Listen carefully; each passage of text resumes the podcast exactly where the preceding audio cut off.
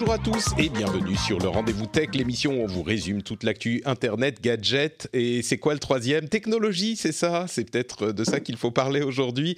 On va d'ailleurs vous parler spécifiquement de technologie avec euh, la conférence Google où il y a eu de nombreuses annonces, pas toutes euh, intéressantes, mais certaines assez intéressantes quand même.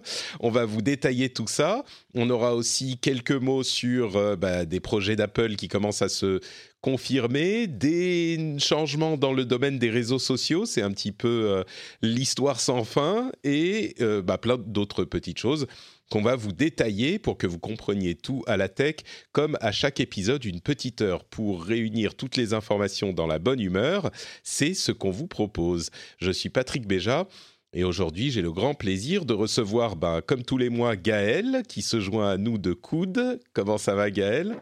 Bonjour Patrick, très bien. Et toi? Bah écoute, je suis en forme, je suis de retour en Finlande avec, si vous entendez des euh, euh, bûcherons qui littéralement sont en train de tronçonner des arbres, euh, c'est parce qu'il y en a dehors de la fenêtre.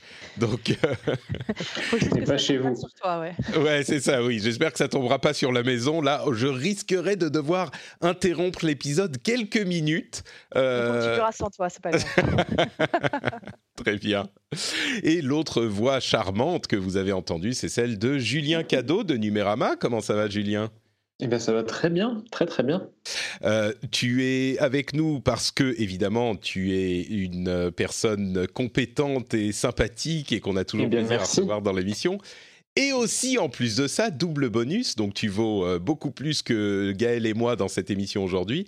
Tu as eu le Pixel 4 entre les mains, donc on va pouvoir en parler dans quelques minutes. Et Eh oui, je l'ai même entre les mains actuellement. Entre les mains actuellement, c'est fou, on va pouvoir te poser des questions en direct. Avant de se lancer dans euh, l'émission elle-même, il faut tout de même que je remercie ceux qui participent à financer l'émission avec Patreon, notamment David Capitaine, Hugo Talandier, Cyril Leferrer, Erwan Menet, Sébastien Cabane, Fabien Plateau, Léandre Mancel, Milan Morales, Fabien Beclin et Manuel Villa. Euh, Et beaucoup d'autres contribuent à l'émission et je remercie tout particulièrement, en plus des gens qui contribuent au Patreon, sur patreon.com slash rdvtech, les gens qui sont venus au euh, Paris Podcast Festival ce week-end puisque j'étais à Paris et on a passé un moment super sympa ensemble. Il y avait des Patreons et des non-Patreons. Et on a fait euh, un petit podcast particulier, spécial, avec euh, des invités dont je vous parlerai un petit peu plus tard dans l'émission, puisque le podcast qu'on a enregistré, qui est un petit peu spécial, on a parlé de qu'est-ce qu'un podcast. Et ben, ça sera l'émission qui sera normalement, si tout va bien, le prochain épisode, pendant que je serai en voyage aux États-Unis. La semaine prochaine, on aura cet épisode spécial qui sera dans le flux du euh, podcast classique. Donc, je vous en dirai un petit peu plus tout à l'heure, mais pour le moment, juste un grand merci à tous ceux qui soutiennent l'émission et à tous les patriotes qui font que cette émission existe. Donc, on va parler de Google.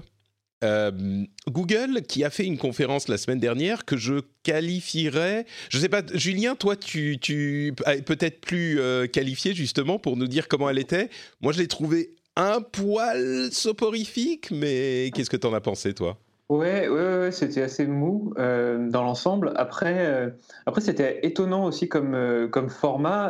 Alors, je suis un habitué, j'en regarde des, dizaines tous les ans et depuis maintenant une dizaine d'années. Et c'est vrai que j'avais rarement vu un constructeur prendre des thèmes et rattacher des produits à des thèmes et non pas présenter une suite de produits avec leurs caractéristiques. Je sais pas si c'est assez clair ce que je dis, mais en gros, Google a commencé euh, par parler, euh, par exemple, euh, écologie, volonté, voilà, de, de- s'ouvrir à, des matériaux recyclés, etc.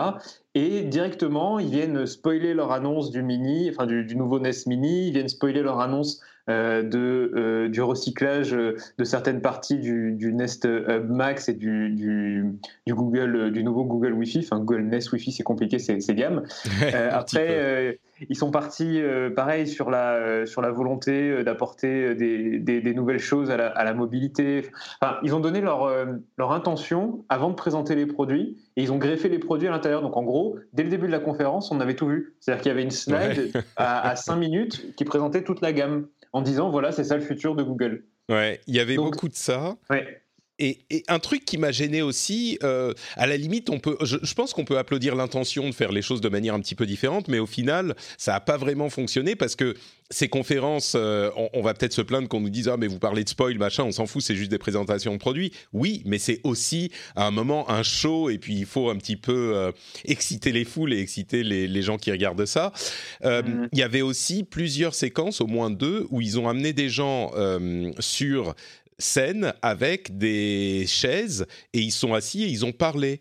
Et ça, c'était un petit poil, euh, je sais pas, c'était quand même assez. Euh, c'était un temps d'arrêt dans les conférences et dans la conférence et ça n'a pas fonctionné quoi. Mais je suis d'accord. Mais c'est très Google de faire ça. Si on se souvient des, derniers, enfin il y a deux ans et même l'année dernière, euh, parfois, on a l'impression que leurs conférences, ils les pensent comme des kermesses du village, en fait, avec euh, trois petites chaises en plastique, euh, une toute petite scène, et puis voilà, ça parle un peu. Enfin, c'est c'est assez bizarre parce que ça, il y a beaucoup d'ambition derrière et beaucoup de choses qui sont dites, mais ils n'ont jamais pris ce pli de la conférence, très grand spectacle, etc. Bon, après, c'est peut-être leur marque de fabrique.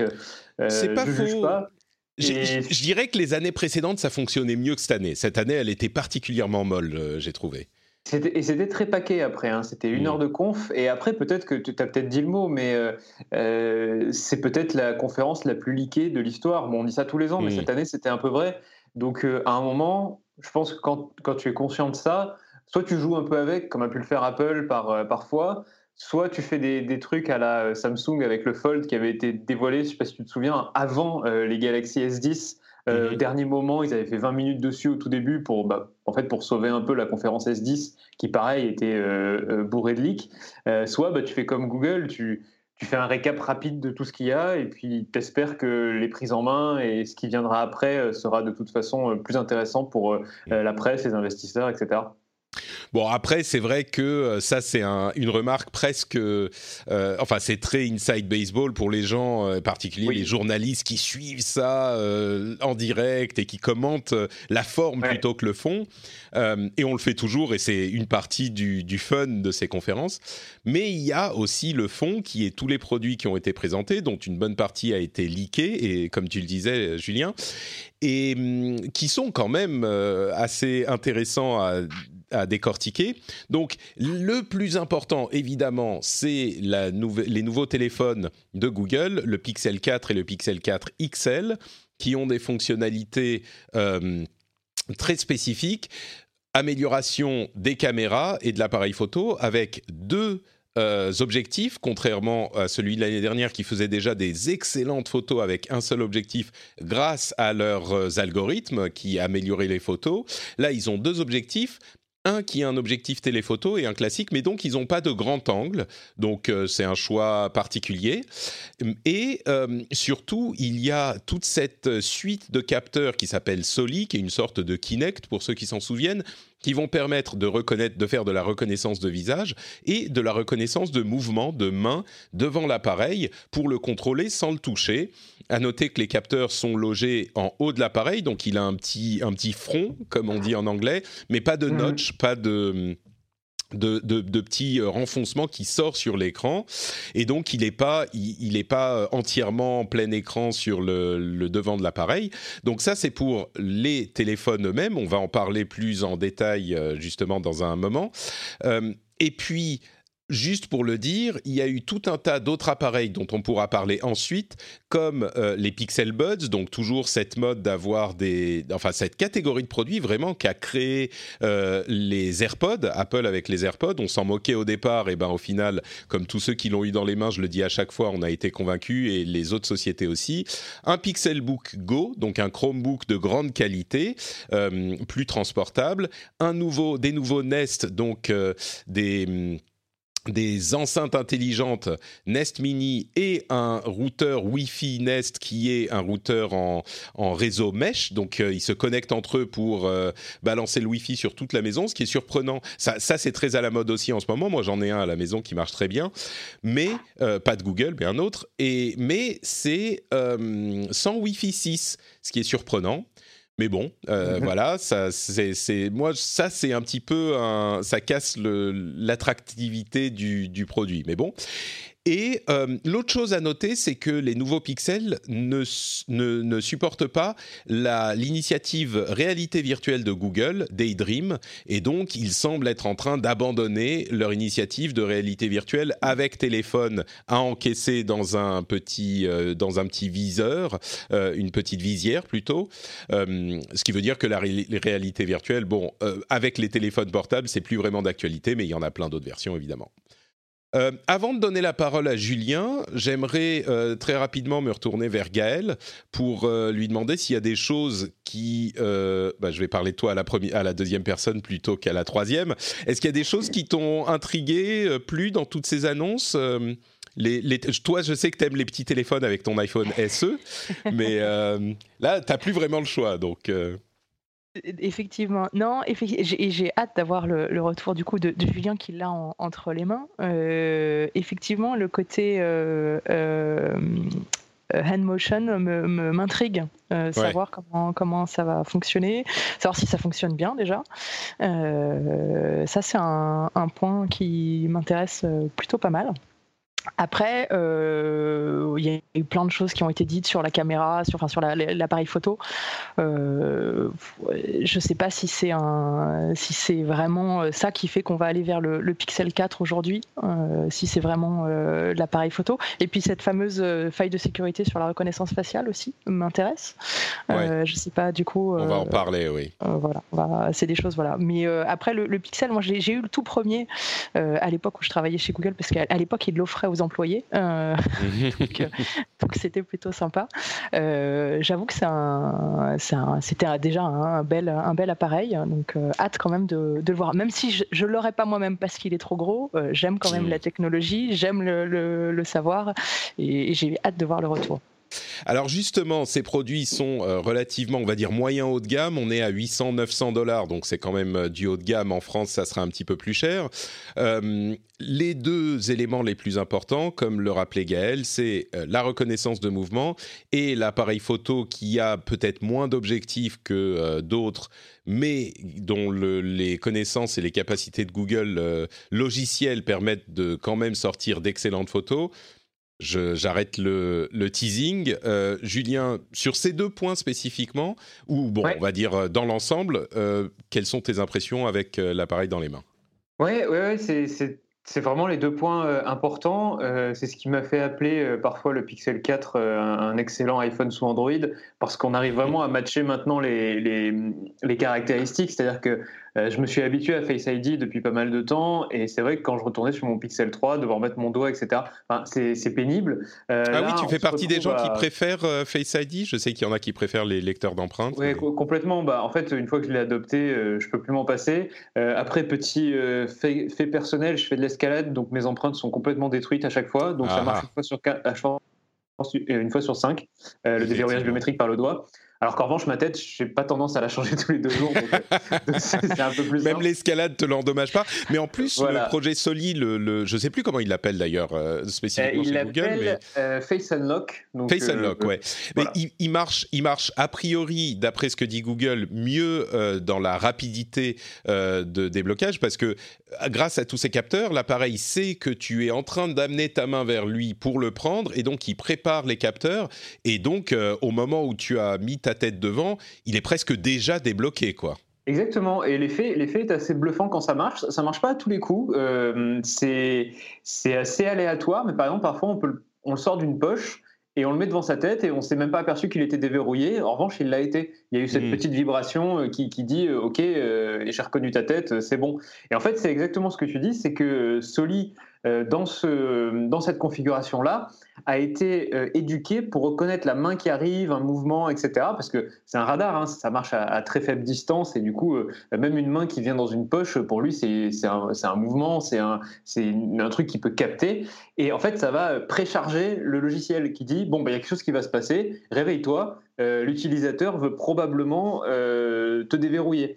Et du coup, c'est vrai que ça enlève quelques microsecondes et ces microsecondes, bah, en fait, elles font, elles font pas mal la différence. Donc oui, c'est c'est plus rapide que sur iOS où euh, déjà de toute façon sur iOS, euh, si vous avez l'habitude d'un iPhone, euh, on doit déverrouiller en faisant un slide. Mhm. Là, ça se déverrouille tout seul, ouais. Mhm. Exactement. On est sur l'écran d'accueil directement après avoir pris le smartphone.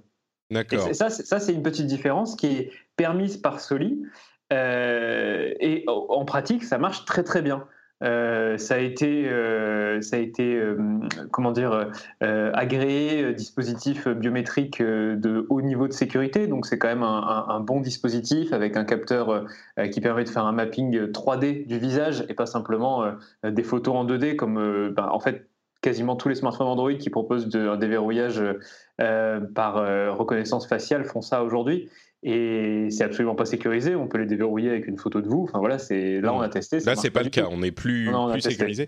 Et d'ailleurs, euh, à propos de sécurité, comme l'évoquait Gaël là encore, il y avait, il y a eu une petite, pas controverse, mais enfin une petite question qui a été posée sur le fait que euh, Soli, contrairement, enfin le système de Google, contrairement au système d'Apple, par choix, avait décidé de ne pas euh, nécessiter le fait que les yeux soient ouverts et donc de regarder vers le capteur.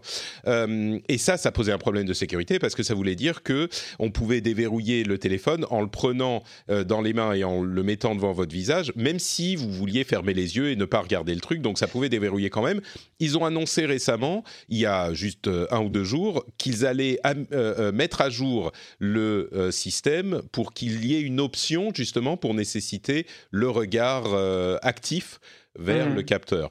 Donc, tu es satisfait de cette. Euh, euh, c'est l'inverse d'Apple. Moi, je suis pas satisfait, non, parce que en fait, je, vois les deux philosophies. Et en fait, je pense que cette option pour ajouter du coup un, déverrouillage avec qui demande l'attention en fait de la personne, ça va clairement ralentir le processus parce qu'il va falloir fixer le smartphone. Euh, du coup, je vois bien la philosophie de Google qui était de se dire on va faire le truc le plus transparent possible. On va aller dans la non-friction la plus totale. Et je trouve que c'est une quête, euh, une quête louable. Hein. Mais c'est vrai qu'il faut avertir qu'on perd en sécurité et parfois à un niveau, euh, un niveau assez élevé.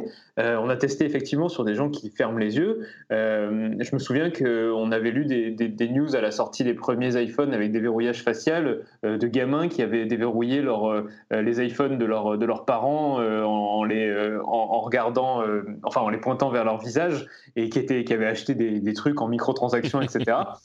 bah là, en fait, c'est juste, c'est offert en fait, ce genre de mmh. pratique. Mmh. C'est même pas, c'est même pas un gamin qui arrive une fois à le faire et par hasard ou c'est un bug du logiciel. Non, c'est juste de série en fait. C'est bah, la disons que sécurité by design on, comprend euh, l'intention et le fait de fluidifier l'utilisation. Je dirais que c'est quand même mieux d'avoir l'option et on verra comment elle fonctionne. Mais oui, avoir l'option est important. D'ailleurs, je Moi, j'aurais trouvé que l'inverse aurait été mieux, tu vois, que ce soit par défaut et que l'option ce soit de désactiver comme, chez, comme sur iOS où c'est possible euh, pour des raisons, comme je l'avais écrit dans mon test, d'accessibilité. Euh, il, pense aux personnes malvoyantes qui ne peuvent pas regarder un iPhone, un capteur en face. Et du coup, ils se disent, bon, bon, on va leur laisser le choix de déverrouiller Face ID mmh. sans regarder le capteur sans avoir je préfère ça personnellement.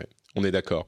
Alors l'autre aspect euh, hyper important de ce téléphone, on n'a même pas mentionné le fait qu'il ait un, un, écran à 90 Hz qui est donc un rafraîchissement plus fluide, ce genre de choses, parce que c'est pas les, éléments les plus importants, mais ce qui est important, c'est la caméra. On se souvient que le mhm. Pixel 3, avec un seul objectif, réussissait à faire aussi bien, voire mieux que la plupart des autres euh, appareils photo, grâce, euh, je l'ai suffisamment répété, à l'expertise logicielle et algorithmique et intelligence artificielle de Google. Là, il rajoute un deuxième appareil photo.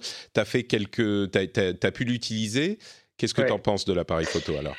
Euh, déjà, physiquement, je trouve ça dommage d'avoir euh, mis un carré euh, comme ça, parce qu'il n'y a, que deux, a que deux objectifs. Vraiment, j'étais convaincu sur les leaks qu'il y aurait au moins trois objectifs dans un, dans un tel carré assez, assez gros. Hein, qui... Là, j'ai les deux, j'ai l'iPhone 11 Pro et le Pixel 4 devant moi, ils ont à peu près la même taille, il y en a un qui a un objectif en moins. donc, je trouve ça un peu dommage comme perte d'espace. Et puis surtout, l'objectif, le truc quand même à noter, c'est que si on n'a pas de grand angle, ça c'est le truc qu'on peut pas faire en logiciel. Donc euh, le fait qu'il n'y ait pas de, grand angle sur le, sur le Pixel 4, c'est un, peu dommage.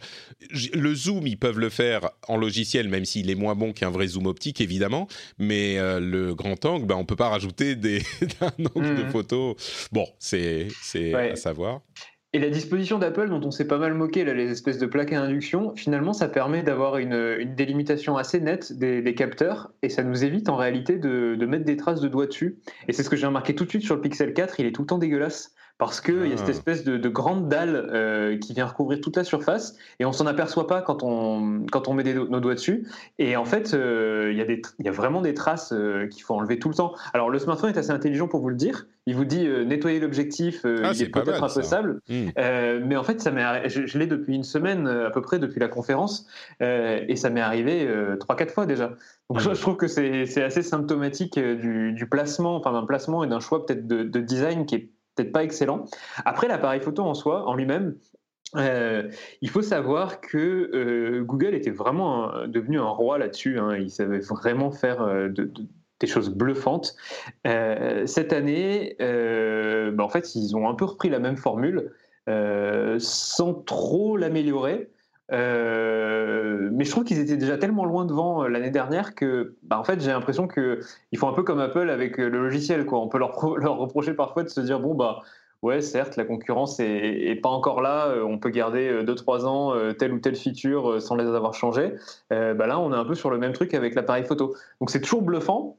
Mais il y a moins l'effet de surprise parce que c'est bluffant un peu comme l'année dernière. Alors moi, je l'ai essayé dans deux configurations où pour le coup un iPhone est complètement perdu. Le premier, c'est configuration professionnelle. J'ai couvert une conférence. Euh, j'ai pris des photos. Euh, en fait, c'est des endroits où la luminosité est absolument horrible. Euh, tu as déjà dû faire des conférences, il y a des lumières qui sont bleues, des lumières qui sont jaunes, euh, il y a un triple éclairage de la scène, du public qui est dans le noir, euh, il y a un écran qui projette souvent des slides, etc. Et ça, un, smartphone, généralement, c'est pas prendre en fait. Il fait une photo qui est complètement brouillée, il va choisir un focus, un éclairage, etc. le Pixel 4, j'appuie sur le bouton, a tout qui est propre. Et ça, j'ai vraiment halluciné. Je me suis dit, OK, ils savent faire ça et logiciellement, ils savent euh, prendre euh, une dizaine d'éclairages et lisser la photo pour qu'on ait l'impression que ce soit euh, parfaitement, parfaitement normal en fait. Que j'avais l'impression de voir sur les sur l'écran du Pixel ce que je voyais en, réalité. Et ça, c'est fort dans ce genre de configuration. et je confirme, et les auditeurs le, le confirmeront, j'en suis sûr aussi. généralement, les téléphones, ils savent pas faire, et celui-là, il y arrive. Ouais. Ouais, ouais, et ça, c'est, ça, c'est en fait, c'est, je trouve qu'aujourd'hui, parce que, euh, on va pas se mentir, les, les, smartphones les meilleurs du marché, les, les, smartphones haut de gamme, comme tu les as appelés, ont tous des bons appareils photo. Il n'y a pas un mauvais appareil photo sur un, sur un smartphone haut de gamme aujourd'hui. Ça va mmh. être plus des goûts et ça va être plus, je pense, la capacité justement à être euh, bon dans ses cas limites. Et, et, c'est là où le pixel impressionne. C'est-à-dire que, pareil, euh, j'ai essayé un mode portrait dans, dans, ce, dans, ce, même endroit qui était mal éclairé. Euh, c'était magnifique. J'avais essayé un mode portrait dans une rue sombre euh, à, Munich lors d'une autre conférence avec le, dernier iPhone 11 Pro. Euh, il avait du mal dans le noir. Tu vois, c'est des, des, petites choses comme ça qui font dire que, ok, il arrive à être performant peut-être 1% de plus du temps dans des cas vraiment extrêmes. Euh, et où, euh, où les autres n'arrivent pas à suivre. Même dans le cas, c'est vrai qu'on a vu que l'iPhone avait beaucoup amélioré avec cette dernière mouture euh, l'éclairage, enfin la prise de photo dans, dans, le noir, enfin dans des conditions de faible éclairage. Mais tu confirmes que le Pixel 4 reprend, enfin a toujours le, la main sur ce type de bah je pense qu'on est sur une question de goût. Euh, moi, je préfère les photos de l'iPhone, donc ça, c'est un avis personnel euh, de nuit, euh, parce qu'ils arrivent à garder ce côté nuit, en fait, alors que le Pixel essaie un peu trop d'éclairer les, les, zones, en fait. on a l'impression d'avoir. Mm. Ouais, bah, c'est toujours la même chose. les critiques sont toujours les mêmes. maintenant, ce que c'est faire le Pixel, c'est euh, vraiment avoir, je pense, un, dosage euh, de la lumière. Par exemple, quand il y a des lumières fortes dans une rue, euh, il va savoir très bien l'atténuer pour que ça ne fasse pas des halos sur la photo. L'iPhone 11 Pro, c'est beaucoup mieux le faire que les précédents iPhones. Ça, c'est un, un, fait, hmm. c'est indéniable. mais Pixel 4, ça, c'est un truc qui sait faire de, que, Google sait faire depuis le Pixel 3, et sur le Pixel 4, c'est encore mieux. Alors, euh, c'est une question de goût, je pense, côté, euh, côté photo de nuit. vraiment, euh, Oui, non, j'allais juste te demander, dans l'ensemble, donc le téléphone, en conclusion, tu es... Ou alors si tu as d'autres choses à préciser, mais... Ouais, il y, a un truc vraiment impressionnant. Tu, parlais de zoom numérique, c'est le, zoom numérique justement de Google. honnêtement, ça fait très longtemps que j'ai pas été bluffé par une fonctionnalité comme ça. Ah oui? Ouais, ouais, ouais. Et ça, c'est en fait, ils ont une méthode pour, pour prendre du zoom qu'ils ont pris, qu'ils ont imaginé à partir de la, stabilisation qu'ils faisaient déjà sur les, sur les Pixel 3. en réalité, quand tu vas zoomer sur une photo, sur un, enfin quand tu vas zoomer depuis l'appareil, il va un peu plus bouger que ce que bouge ta main pour prendre plein de clichés euh, qui sont un peu un poil autour de ta de la scène que tu veux que tu veux prendre et il va faire une recomposition a posteriori par le logiciel. Et en réalité, ben, le zoom qu'ils appellent 8 fois, donc euh, on ne sait pas trop quelle, quelle, est la distance focale parce que c'est souvent du bullshit marketing euh, derrière.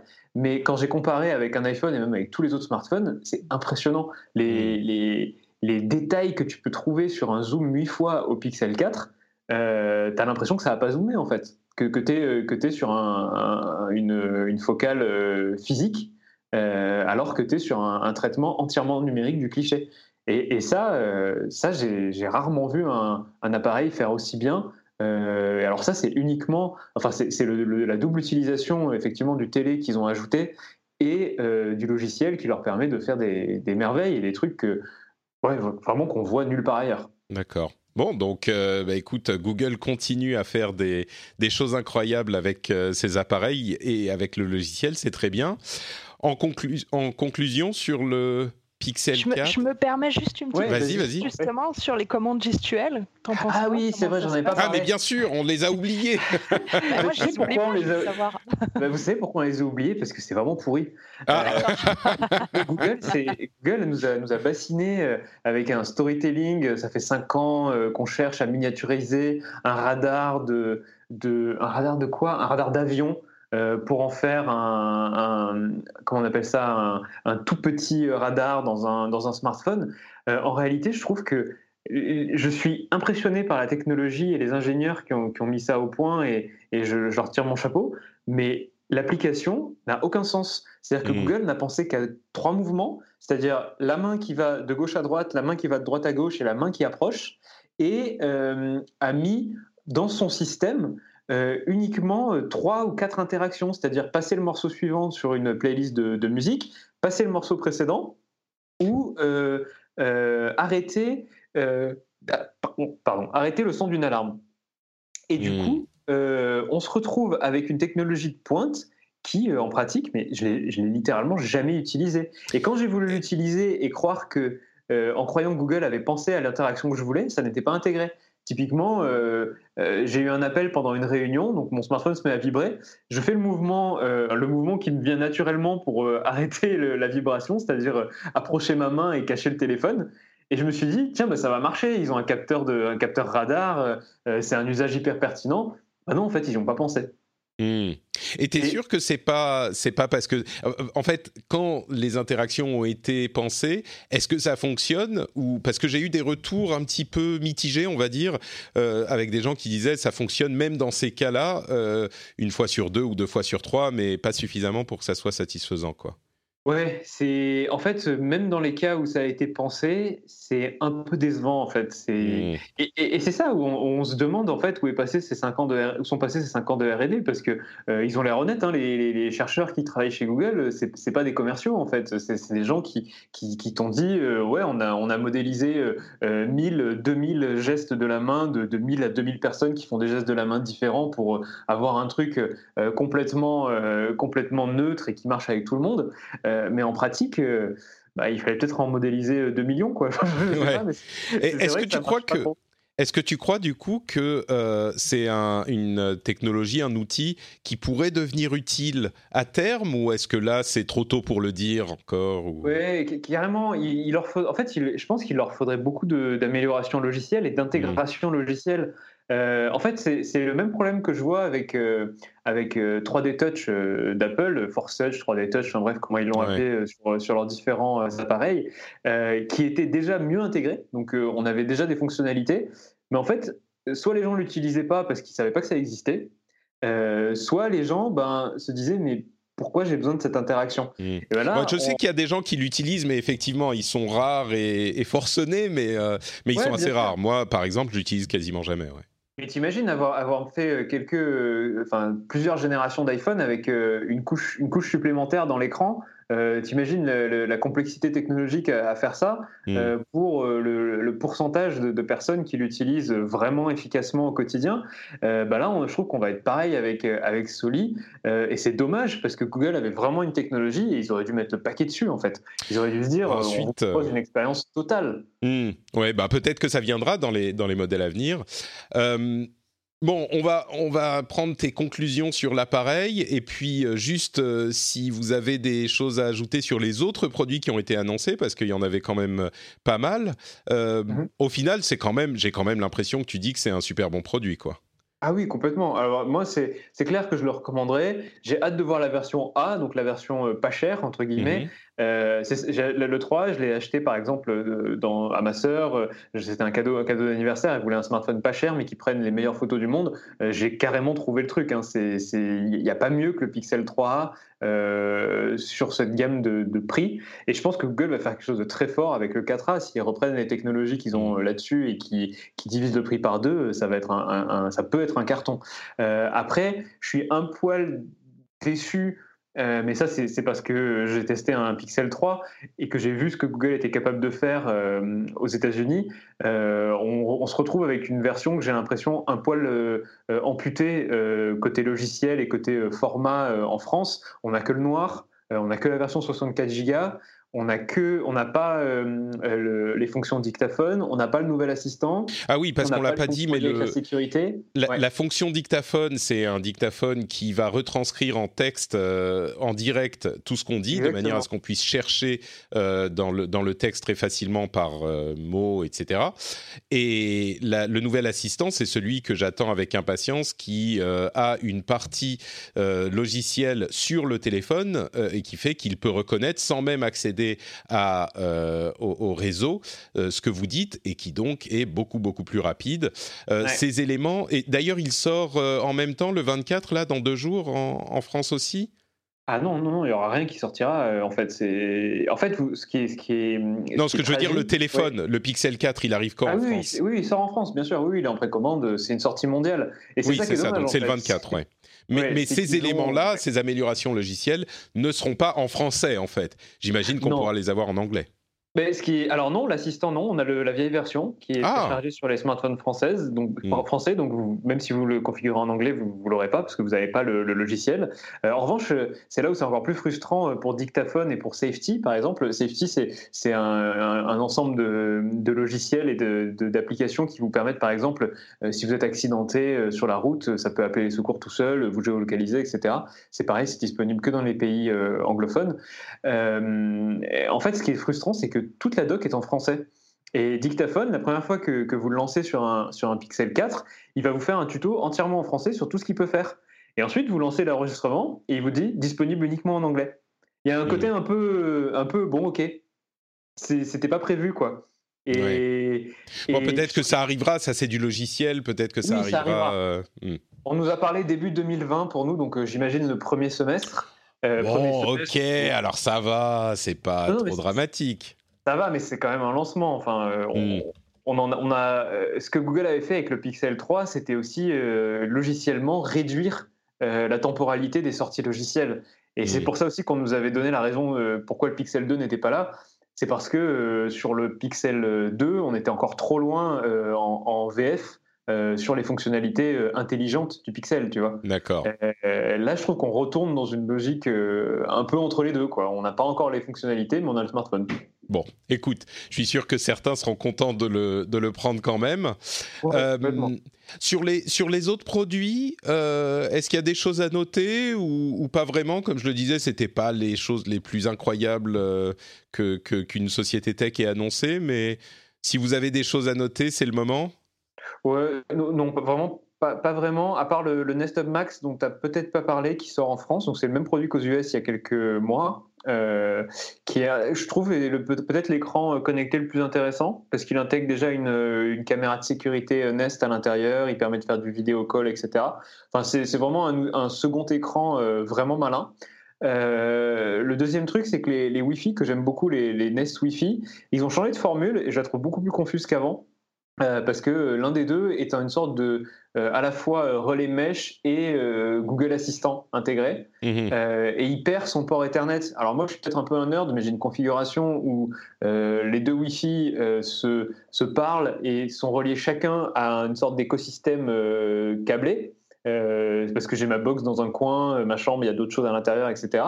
Et bien là, si vous prenez le pack de base avec un, un routeur et un point d'accès, comme il l'appelle, vous pouvez plus faire ça parce que le point d'accès n'a pas de n'a pas de câble Ethernet de sortie. Alors ce que vous pouvez faire, c'est acheter deux routeurs, mais du coup c'est beaucoup plus cher. Oui, mmh, ouais, je comprends. Mais oui, mais disons que c'est le but quand même de ces produits et de diffuser le Wi-Fi. Et puis là où ça me frustre un peu plus, c'est cette histoire de pas de Wi-Fi 6 qui est quand même en train d'arriver partout. C'est un petit peu dommage. C'est dommage, mais, Pixel 4 ne l'est pas non plus. Tu vois, ils se sont. Euh, je pense mmh. qu'ils ont fait l'impasse. Life is made up of many gorgeous moments. Cherish them all, big and small, with Blue Nile. Whether it's for yourself or a loved one, Blue Nile's unrivaled selection of expertly crafted fine jewelry and statement pieces help make all your moments sparkle. Blue Nile's experts are on hand to guide you, and their diamond guarantee ensures you get the highest quality at the best price. Celebrate a life well lived in the most radiant way and save up to 30% at BlueNile.com. That's BlueNile.com.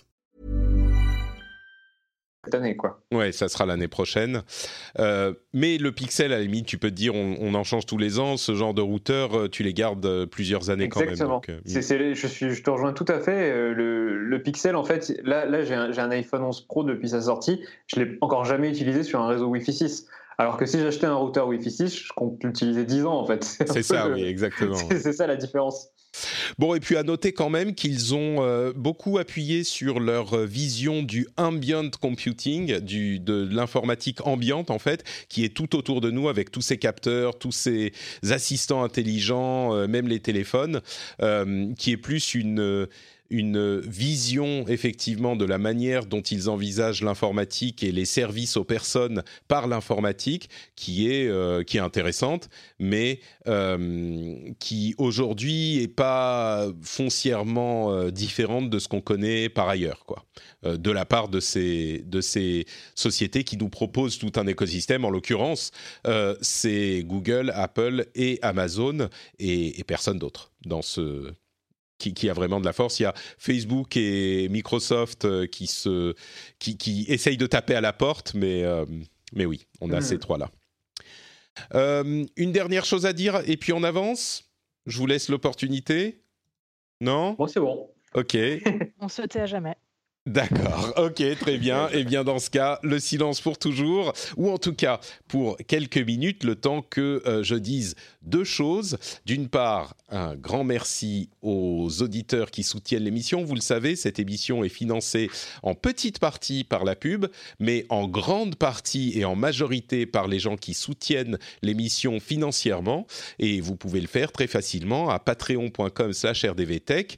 Si vous appréciez l'émission, en fait, si vous l'écoutez euh, depuis quelques mois et que vous dites bah vraiment euh, c'est un travail sympa, ça me fait passer un bon moment, ça m'informe, ça me fait gagner du temps, je peux faire ça en faisant autre chose et quand l'émission arrive, bah, vous êtes plutôt content, vous dites bah je vais passer un bon moment dans les transports, bah dites-vous peut-être que ça vaut le coup de passer le pas et de devenir Patreon, patriote plutôt du rendez-vous tech.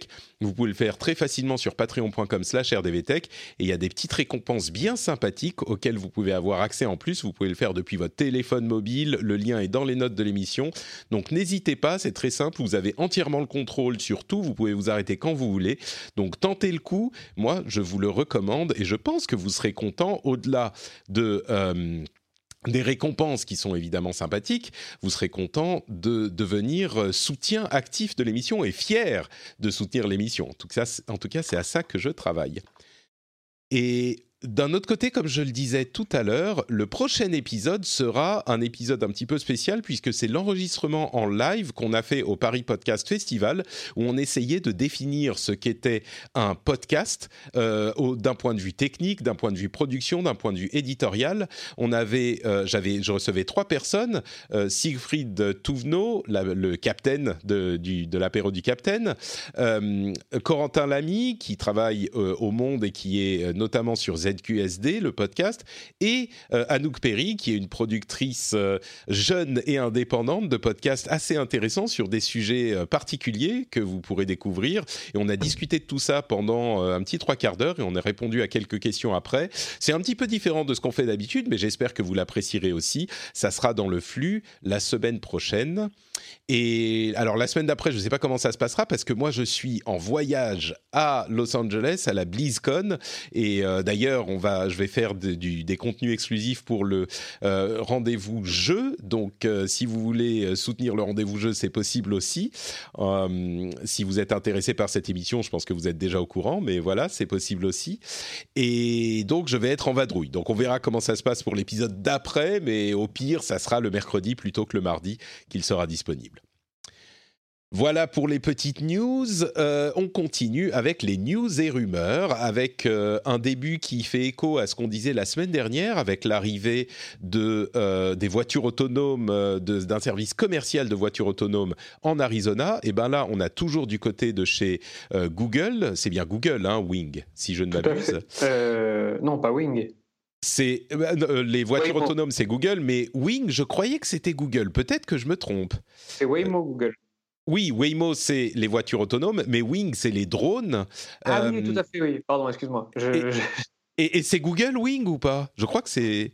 Je pense que c'est oui, oui. je, bon, on va, on va mettre un petit, euh, un petit. Oui, tout à fait, oui, oui, oui. C'est le cas. Ok, très bien. Eh ben, euh, Wing, donc, ils sont en train de lancer un service commercial de livraison par drone pour euh, Federal Express, enfin FedEx, Walgreen, etc. Donc des différentes marques spécifiques dans une ville spécifique. Donc, on n'est pas encore à une utilisation importante et, et grande comment dire, grande envergure de la livraison par drone, mais dans cette ville-là, en Virginie, eh ben, en Virginie, ça va euh, vraiment être euh, une utilisation commerciale. Donc il y a les petits drones qui vont voler euh, en stationnaire pour faire descendre un petit paquet avec un, un, crochet qui va vous l'amener, et puis ils vont retourner à leur petit entrepôt pour livrer d'autres personnes. Ça arrive, même si on en parle depuis longtemps, ben ça arrive.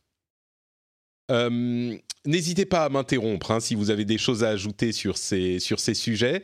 Euh, on va continuer avec quelques infos du côté de Apple, dont les lunettes de réalité augmentée devraient, selon certaines sources bien informées, arriver en 2020. Donc euh, vraiment là, on arrive à cette euh, à cette catégorie de produits qui devrait être, euh, on va dire peut-être ravigorée par Apple, selon les sources de Bloomberg qui sont bien informées. Alors ça pourrait être décalé, mais pour le moment c'est prévu pour 2020. Et on a aussi les Mac sous processeur ARM, donc avec des processeurs fabriqués par Apple qui arrivent. On a aussi, tiens, des AirPods Pro qui devraient être lancés en octobre, donc avec réduction de bruit active, et le fameux MacBook Pro 16 pouces qui arrive aussi en octobre, et euh, Adobe qui est en train de travailler sur euh, une version complète d'Illustrator et de Photoshop pour iPad qui devrait être lancé en 2020. Euh, ça pourrait, c'est marrant parce que moi j'ai justement fait des tests pour les hum, émissions spéciales que je vais faire pour le rendez-vous jeu de logiciels de montage sur iPhone et iPad qui commencent à être vraiment vraiment bien foutus euh, et du coup, je risque de pouvoir faire mon enregistrement et mon montage sur iPhone directement pour publier des émissions, euh, des éditos spéciaux sur Patreon euh, par ce biais. Donc vraiment, ces appareils continuent à faire de plus en plus. Mais la grosse info de tout ce que je viens de dire, c'est bien sûr la potentielle arrivée des lunettes de réalité augmentée. Je ne vais pas vous demander si vous pensez que ça va avoir du succès, parce que ça, on ne sait pas vraiment ce qu'ils peuvent proposer. Mais peut-être, Gaël, est-ce que tu crois que Apple va enfin lancer euh, ses lunettes de réalité augmentée en 2020 ou est-ce que c'est trop tôt encore? J'ai tendance à penser que c'est trop tôt. Euh, ils vont, ils vont, ils risquent d'en sortir, mais je pense pas que ça aura un, succès. Euh, je pense qu'il y a encore trop de problématiques. Après, peut-être qu'ils vont nous surprendre, hein, mais je pense qu'il y a encore trop de problématiques technologique sur les lunettes de réalité augmentée. on, l'a vu hein, quand Google l'avait fait sur, sur ses précédentes, les problèmes de, de, santé que ça pouvait créer, les problèmes sociaux aussi que ça pouvait créer. tu vas dans un bar avec des lunettes de réalité augmentée, on, on, te pose des questions. Donc, Mais ça, c'était quand même il y a longtemps, les Google Glass. c'était il y a 10 ans presque. Tu crois qu'on y est, qu'on est toujours dans ces, dans ces problématiques? Écoute, à voir s'il y a des surprises, mais euh, j'ai du mal à penser que si Google les ait, les ait toujours pas ressortis alors qu'ils avaient de l'avance, euh, voilà. Mais, mais peut-être une, forte surprise de la part d'Apple. Alors effectivement, ça, ce qui est euh, important dans des lunettes de ce type, a priori, hein, quand on pense aux différentes utilisations, c'est qu'il y ait une caméra peut-être que euh, Apple peut résoudre le problème du, fait qu'on avait l'air un petit peu bête euh, avec ses appareils en, utilisant des, lunettes euh, moins moches que les Google Glass, enfin que ce que ça donnait au final l'appareil avec les Google Glass. Julien, toi, est-ce que tu crois que ça pourrait sortir en 2020 Est-ce que tu y crois ou... Non, non, je ne crois pas une seconde. ah oui, d'accord, carrément pour avoir testé toutes les technologies de réalité augmentée les plus avancées euh, et notamment le dernier, euh, le dernier HoloLens de Microsoft qui est, bluffant. Hein. Euh, c'est bluffant, mais dans un cadre très particulier de l'entreprise, du service au, B2B, aux industries, etc.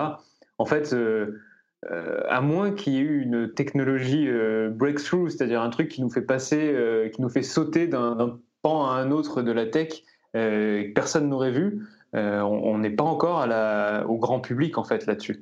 Ça, ça, fonctionne pas assez bien, c'est pas assez beau, c'est pas assez propre, et surtout pour Apple. Faut, faut se souvenir qu'Apple quand même compte vendre des produits quoi. C'est pas c'est pas quelqu'un qui fait des écrans enroulables quoi ouais.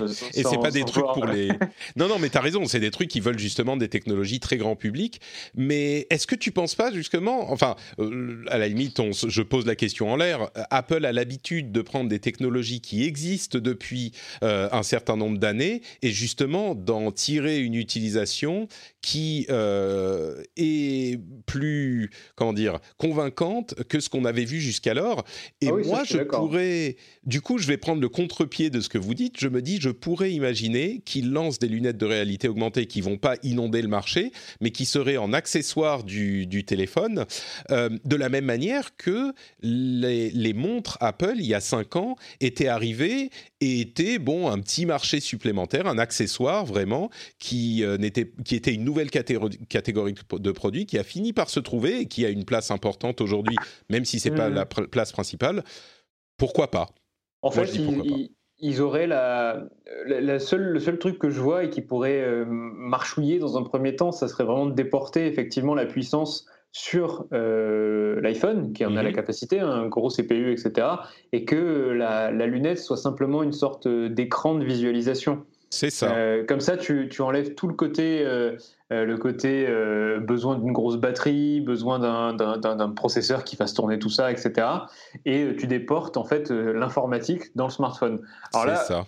pourquoi pas Mais même sur les, les technologies de visualisation, tu sais, sur des, des écrans, des surfaces transparentes, on est encore loin euh, de ce que j'appellerais un Apple euh, seal of approval, quoi. Tu vois, une sorte de euh, un truc qui soit suffisamment bien fini pour que, ouais.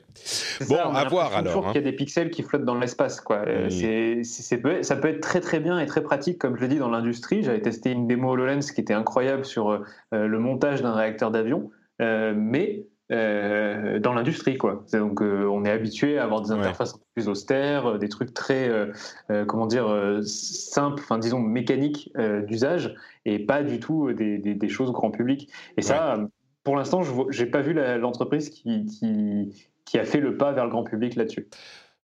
Bon, bah peut-être 2020, euh, peut-être un peu plus tard. Alors euh, peut-être que ça sera décalé, mais on verra. Peut-être que Apple fera une utilisation très pointue, très spécifique de ces choses-là. Et bon, et c'est marrant de voir que les, les montres avaient un public très restreint au départ, et au fur et à mesure, ils euh, ils l'étendent. Donc peut-être qu'ils reprendront ce type de de philosophie pour les lunettes de Après, j'y crois. Hein. Dans l'absolu, j'y crois. Sur le long terme, ouais. Sur le long terme, bien sûr. Ils ont tout fait pour. Ils ont sorti AirKit. Quand on voit certaines applications, on se dit j'ai envie de les avoir dans des lunettes en fait. Ouais, ouais. C'est, ils ont bien préparé la chose, quoi. Hmm. ils ont le logiciel, quoi. Mais maintenant, euh, donc j'y crois vraiment à long terme. 2020, je trouve ça un peu, un, peu, en avance de phase. D'accord.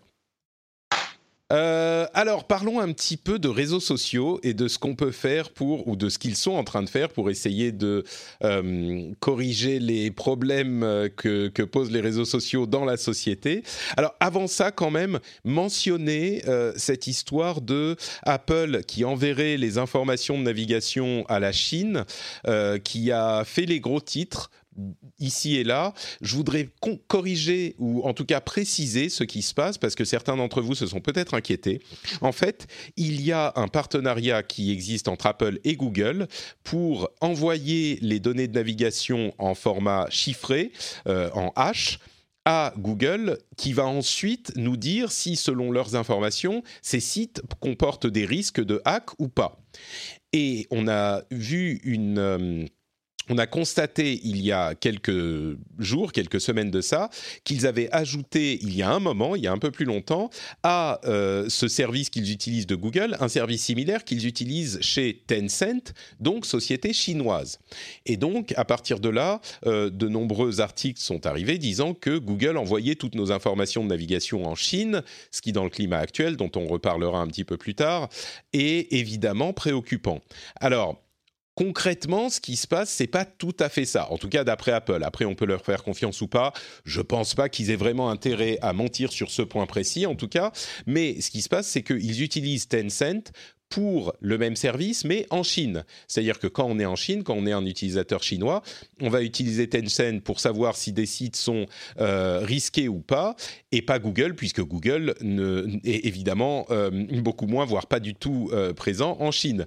Donc voilà, c'est pour utiliser sur le territoire chinois et quand on n'est pas en Chine, on n'envoie pas nos données de navigation à Tencent. Euh, moi, c'est une histoire qui me paraît cohérente. On a suffisamment de choses à reprocher à euh, de nombreuses sociétés tech et autres euh, en ce moment pour ne pas en ajouter en plus des factices. donc voilà, je voulais juste le préciser rapidement. À côté de ça, on va revenir à la Chine tout à l'heure, mais à côté de ça, Twitter et Facebook ont annoncé des choses assez intéressantes, je trouve, pour la gestion des contenus. Euh, on va dire politiques slash controversés. Euh, pour Twitter, ils ont pris une décision qui me paraît assez judicieuse, c'est que dans le cadre des euh, comptes de personnalités politiques importantes, ils ont décidé que quand ces personnalités émettraient des messages, comment dire, controversés, ou faux ou qui, euh, vont à l'encontre des règles d'utilisation de Twitter, eh ben ils n'allaient pas supprimer ces tweets comme ils l'ont déjà dit depuis longtemps, mais par contre ils vont euh, empêcher les retweets, les likes, les réponses ou les partages d'une manière générale de ces tweets. Et ce que ça donne, c'est que les tweets des personnalités politiques importantes qui ont une valeur d'information vont quand même être présents sur leur compte et on va les voir si on est abonné à ces personnes. Mais par contre, on ne pourra pas les diffuser euh, plus loin que le, flux de la personne euh, dont, euh, dont elle est euh, originaire, enfin dont le tweet est originaire.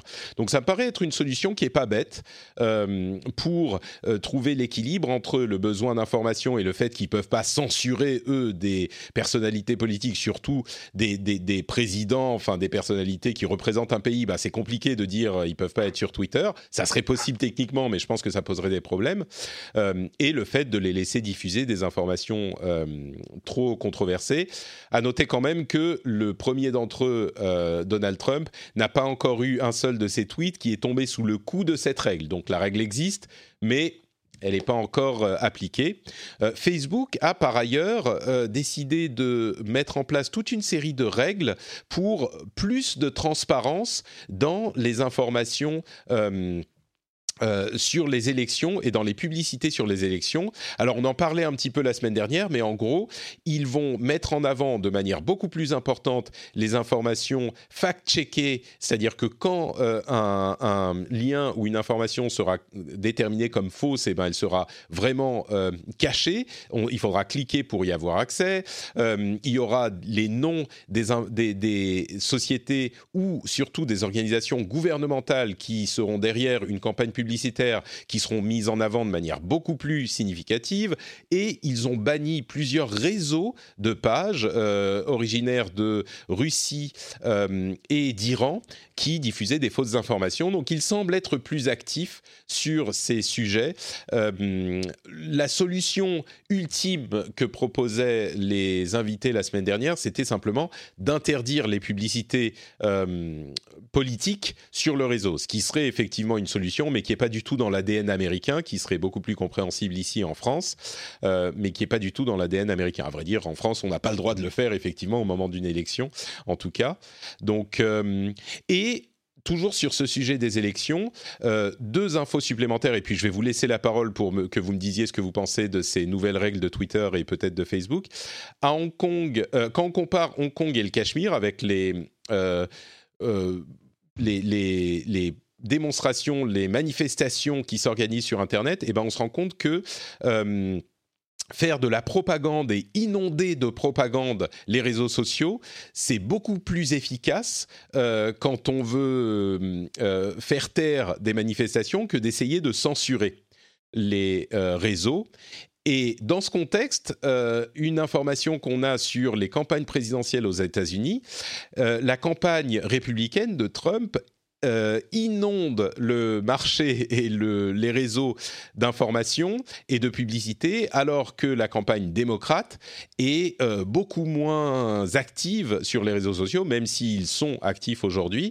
Donc je vous laisse tirer vos propres conclusions, mais effectivement, la campagne de Trump a tiré les leçons de sa victoire de 2016 et, euh, et de, oui 2016 et inonde vraiment les réseaux sociaux. Euh, donc, est-ce que les mesures de Twitter ou de Facebook euh, suffiront? Ça, je ne saurais pas trop vous le dire. Voilà, j'ai beaucoup parlé pour euh, détailler tout ça. Gaël, toi qui es un petit peu dans le domaine de l'éducation, bon, on parle d'éducation aux enfants, hein, mais peut-être que nous sommes tous de grands enfants au final. Est-ce que tu penses que, ouais, c'est ça. Est-ce que tu penses que ces mesures de Twitter, voire de Facebook, sont judicieuses? Moi, ça me paraît pas si bête, mais euh, je trouve que ça va dans le bon sens. Oui, oui, tout à fait. Euh, effectivement, le fait que Twitter dise euh, on, ne, on, on, ne doit pas censurer et on doit laisser, parce que finalement c'est presque de l'histoire, de laisser les tweets ravageurs de certains présidents, on ne citera pas, il faut les laisser parce que les gens ont. c'est presque un droit à l'information, hein, finalement, mm. de savoir que tel ou tel président ou telle ou telle grande personnalité politique publique a, a, a sorti une a violé euh, une, une, règle de euh, voilà de effectivement mm. a sorti une énormité. Euh, je pense que c'est c'est judicieux. Je pense que c'est judicieux de dire qu'on peut pas le retweeter, liker, reply, share, tout ce que tu veux. après, évidemment, ça changera pas le fait que les gens pourront en reparler et pourront faire des hashtags sur le sujet ou prendre la photo du tweet et, et le repartager. Donc évidemment. Euh, voilà, mais, mais ça montre en tout cas une volonté de la part de Twitter de dire officiellement on, on, sens, on montre qu'on n'est pas d'accord, on montre que c'est une violation des règles euh, officiellement, et après euh, les gens peuvent quand même réagir dessus, mais, mais, mais, je trouve que c'est une bonne, une bonne solution. Après, encore une fois, on, en est encore, on est encore des bébés hein, sur les réseaux sociaux, et je pense mm. que c'est le jeu du chat et de la souris. pareil pour Facebook, ils mettent des choses en place, c'est bien, ça va dans le bon sens.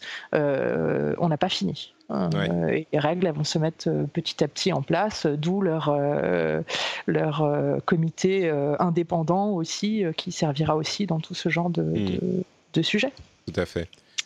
voilà. Après, j'inviterai juste sur, sur, ton dernier sujet par rapport aux, campagnes politiques. Je, crois qu'on en avait déjà parlé, mais le, vraiment, je vous invite à regarder le, le documentaire qui a eu lieu sur Netflix sur Cambridge Analytica. Euh, The Great Hack. mmh. qui parle justement de toutes ces techniques, ces stratégies, justement, comme tu le disais, qui incitent finalement à laisser faire sur les réseaux sociaux, parfois peut être plus, plus dévastateur que, que d'empêcher. et c'est des techniques vraiment politiques, hein, et c'est extrêmement bien expliqué dans, dans, dans, mmh. ce documentaire.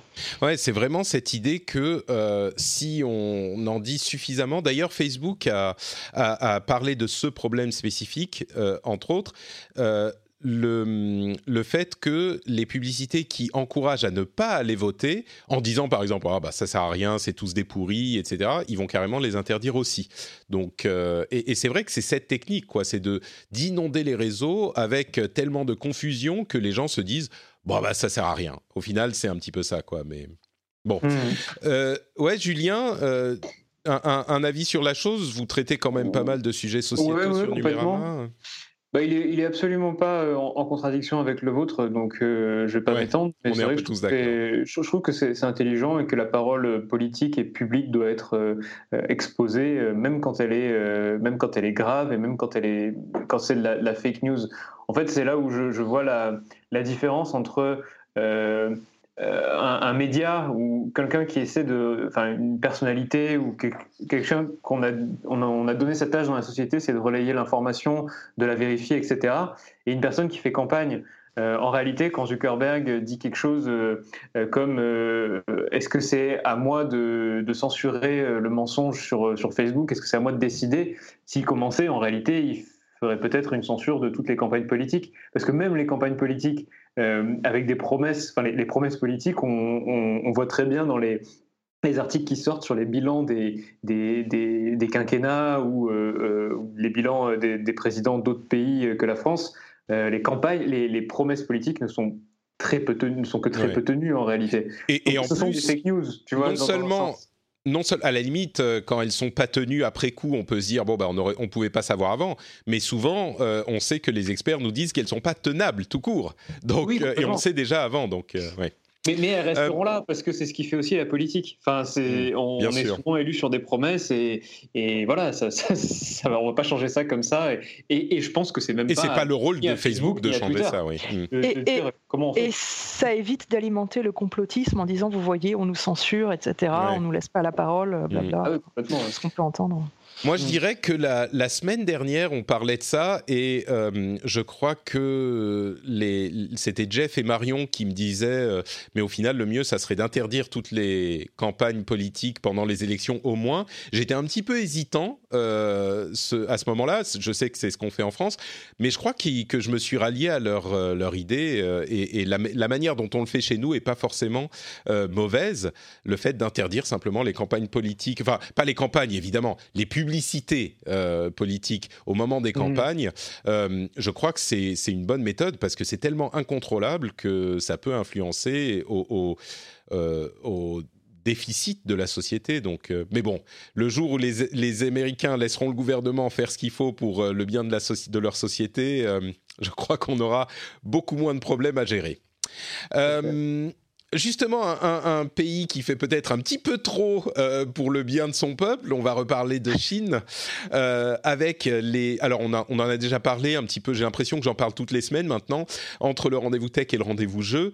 Euh, la Chine a, je vais résumer rapidement pour ceux qui n'avaient pas écouté l'épisode précédent, en gros, on se rend compte que la Chine a, euh, de par l'implication des différentes sociétés sur son marché, a réussi à imposer euh, certaines visions chinoises à des sociétés qui ne sont pas chinoises. On a l'habitude d'une sorte d'impérialisme culturel qui fait que par euh, la, la, la, culture qui est envoyée dans d'autres pays, eh ben on va influencer ces pays-là. Là, c'est l'étape 2 ou 3, c'est que la Chine dit à différentes sociétés, si vous voulez avoir accès à notre marché, eh bien, vous devez faire les choses de telle ou telle manière. Et donc, les sociétés, même les sociétés étrangères, se mettent à modifier leur comportement.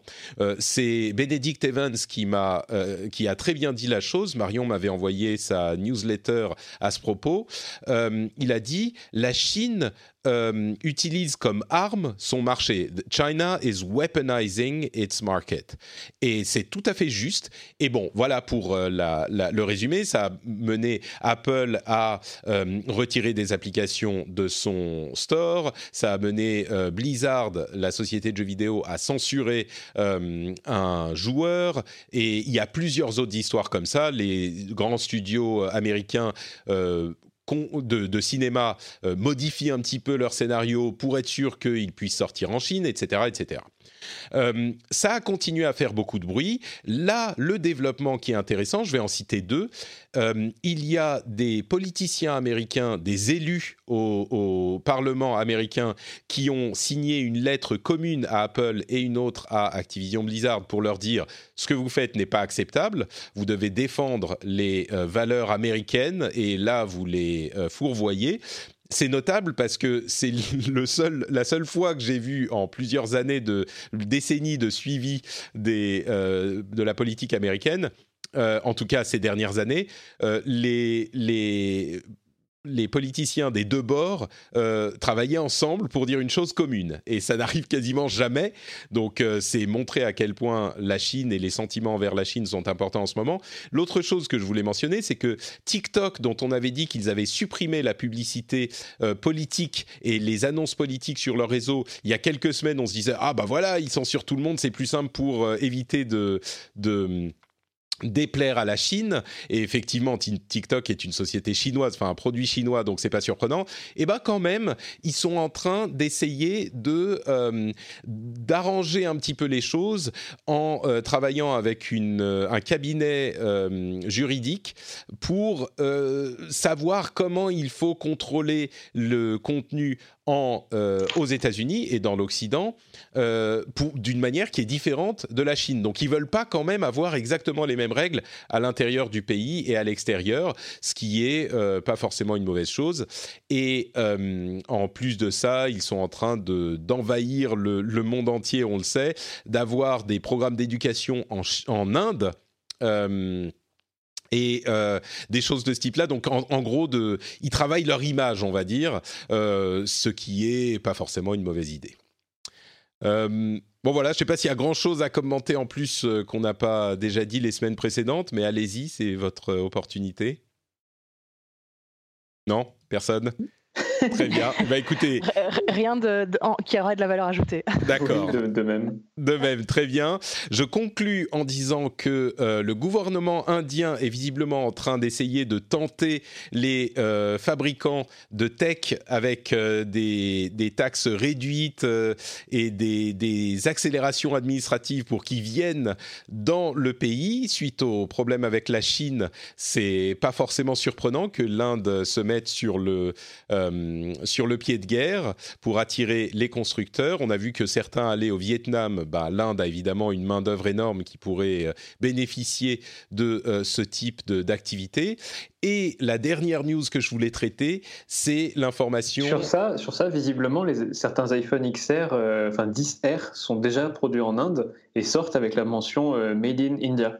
Ils ont, oui, tout à fait. Ils ont déjà une certaine infrastructure euh, en Inde. Et ah, c'est récent, hein. c'est récent les iPhone 10R. Oui, d'accord. Les, les, iPhone 10R, je ne savais pas spécifiquement, mais je sais qu'ils fabriquent un peu. Notamment parce qu'il y a quelques années de ça, euh, l'Inde avait euh, spécifié que pour être présent en Inde, il devait, certains produits devaient être fabriqués au moins en partie hmm. en Inde. Donc je sais qu'ils ont déjà Foxconn, hein. Oui, c'est ça qui est bah rigolo, c'est bah qu'en fait, c'est Foxconn, le chinois, qui a déporté ses usines en Inde. Ils sont, oui. pour travailler pour Apple. Ils sont pas taïwanais, Foxconn? Euh, Pardon, oui, il est taïwanais. Oui, euh, je, vais, je, vais, créer une, un incident euh, diplomatique. J'espère que, personne. De, personne n'écoute, t'inquiète pas. Cette émission n'est écoutée par personne. Il n'y a pas de souci. et puis la dernière info, on avait parlé de cette loi au, en Angleterre. Alors ils sont déjà suffisamment occupés par le Brexit, mais ils ont re, re, retoqué, même pas retoqué, annulé cette loi selon laquelle il fallait une vérification d'âge pour euh, accéder à des contenus pornographiques sur le, sur le web. On avait parlé de tous les problèmes que ça pourrait poser, des problèmes techniques.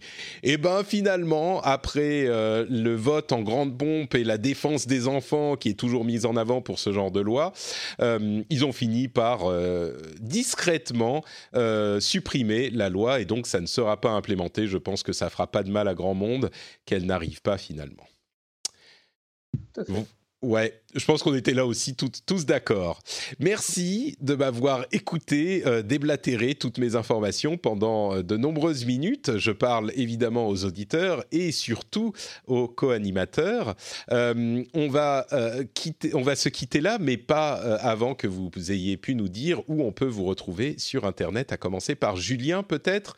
Numérama, notamment? Eh évidemment, évidemment, numérama.com tous les jours, mais j'aimerais peut-être faire un, petit, un petit coup de publicité pour notre chaîne YouTube qu'on est en train de lancer. Donc, euh, pas mal de, vidéos avec de, très très beaux plans. Euh, on espère, du moins, notre vidéaste euh, Louise Audry passe des heures et des heures à travailler comment présenter la tech sous un angle qui serait, qui serait joli. Donc, la chaîne YouTube, c'est simple, elle s'appelle Numérama. Et voilà, si vous aimez notre travail, abonnez-vous. On sort des reportages, des enquêtes, des prises en main, des tests, des comparatifs. Enfin bref, c'est une chaîne tech assez globale et qu'on espère ben, faire rayonner d'ici l'année prochaine. Super, donc Numérama sur YouTube. Tout à fait. Gaël, euh, on, s'est euh, croisé il y a quelques jours à peine. Tu me parlais de la manière dont ça se passe pour Coude. Je suis heureux de voir que ça se passe plutôt pas mal. Est-ce que tu veux nous parler de ça ou d'autres choses? Je ne sais pas. Écoute, oui, écoute, on est, bah là, c'est vraiment notre grande rentrée avec cette rentrée scolaire. Donc, euh, on, se déploie euh, dans les écoles. Euh, donc, ça se passe plutôt très bien. Et comme je l'avais dit la dernière fois, par contre, du coup, on, cherche à recruter. Donc, je, le redis, on cherche à recruter des game designers, des, graphistes qui voudraient faire des jeux positifs dans l'éducation au numérique. Donc, n'hésitez pas à me contacter. vous allez sur le site code.fr, sur notre Facebook, sur notre Twitter, code underscore fr ou moi directement euh, at gm girardo. Euh, voilà, vous pouvez, euh, n'hésitez pas. on fait on fait de très belles choses avec Coude. En tout cas, on essaye de d'éduquer nos jeunes générations au numérique aussi bien que le rendez-vous tech avec les adultes. voilà. Il y a quelqu'un, oui, effectivement, donc Coude, tu, tu, pour ceux qui ne l'ont pas compris, oui, c'est de l'éducation numérique spécifiquement pour les enfants et Dieu sait qu'on en a besoin. Il y a quelqu'un qui me demandait au Paris Podcast Festival hier ou avant-hier, euh, quel serait ton souhait euh, par rapport aux politiques euh, ou quelque chose comme ça? Est-ce que les, des, personnalités politiques t'ont déjà demandé de, parler avec toi sur les sujets tech? Et, moi, ce que je disais, alors c'est déjà arrivé, figurez-vous, avec notamment Axel Lemaire, mais il y a quelques années. Mais moi, ce que je voudrais, en fait, c'est pas vraiment qu'ils viennent me parler, mais qu'ils écoutent. Ça serait tellement plus simple s'ils écoutaient le rendez-vous tech et s'ils étaient au fait des subtilités de euh, la vie numérique, ils comprendraient beaucoup mieux ce qui se passe dans le monde. Et donc simplement qu'ils écoutent. J'ai pas besoin qu'ils viennent me parler, mais simplement qu'ils écoutent. Et peut-être qu'ils contribuent, on va dire, à hauteur de 2 dollars par épisode, par exemple. C'est pas énorme. Ils peuvent, euh, ils peuvent le faire passer en frais professionnels, en plus, je suis sûr. Euh, mais si vous aussi, vous appréciez ce qu'on fait avec cette émission, eh ben, peut-être venez contribuer sur le Patreon, patreon.com slash rdvtech. Comme je le disais tout à l'heure, le lien est dans les notes de l'émission. C'est super facile, ça prend deux minutes. Et non seulement euh, c'est un, une énorme aide pour nous, c'est comme ça vraiment que l'émission est financée, l'essentiel de l'émission, mais en plus, ça peut vous amener une certaine fierté et puis le plaisir de, de soutenir financièrement un produit que vous appréciez, qui vous apporte quelque chose, qui vous apprend euh, les choses importantes sur la tech et qui les résume et les analyse. Donc, euh, patreon.com slash rdvtech. Euh, et on sera donc, euh, moi je serai en vadrouille la semaine prochaine, donc épisode spécial comme je le disais. Et puis, euh, si vous voulez écouter ce qui se passe du côté de la BlizzCon avec des choses un petit peu controversées, vous pouvez vous abonner au rendez-vous jeu tout simplement si vous n'êtes pas déjà abonné au podcast parce qu'on fera le deuxième jour à la fin un résumé complet de tout ce qui s'est passé, avec en plus pour les patriotes du rendez-vous jeu un petit truc supplémentaire le jour précédent peut-être même plus, on verra. On vous remercie en tout cas de nous avoir écoutés, on vous fait de grosses bises et on vous donne rendez-vous bah, la semaine prochaine et puis celle d'après et puis toutes les semaines pour le rendez-vous tech. Ciao ciao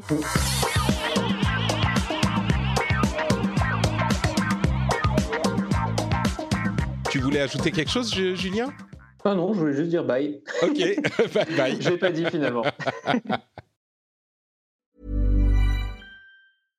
Spring, is that you? Warmer temps mean new Allbirds styles.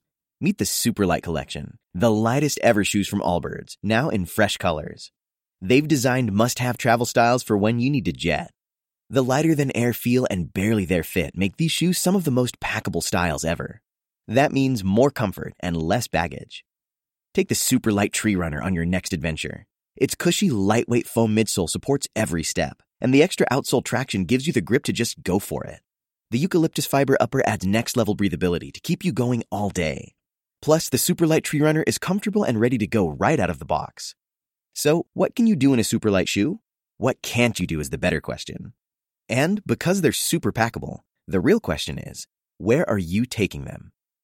Experience how Allbirds redefines comfort. Visit allbirds.com and use code SUPER24 for a free pair of socks with a purchase of $48 or more. That's A L L B I R D S.com, code SUPER24.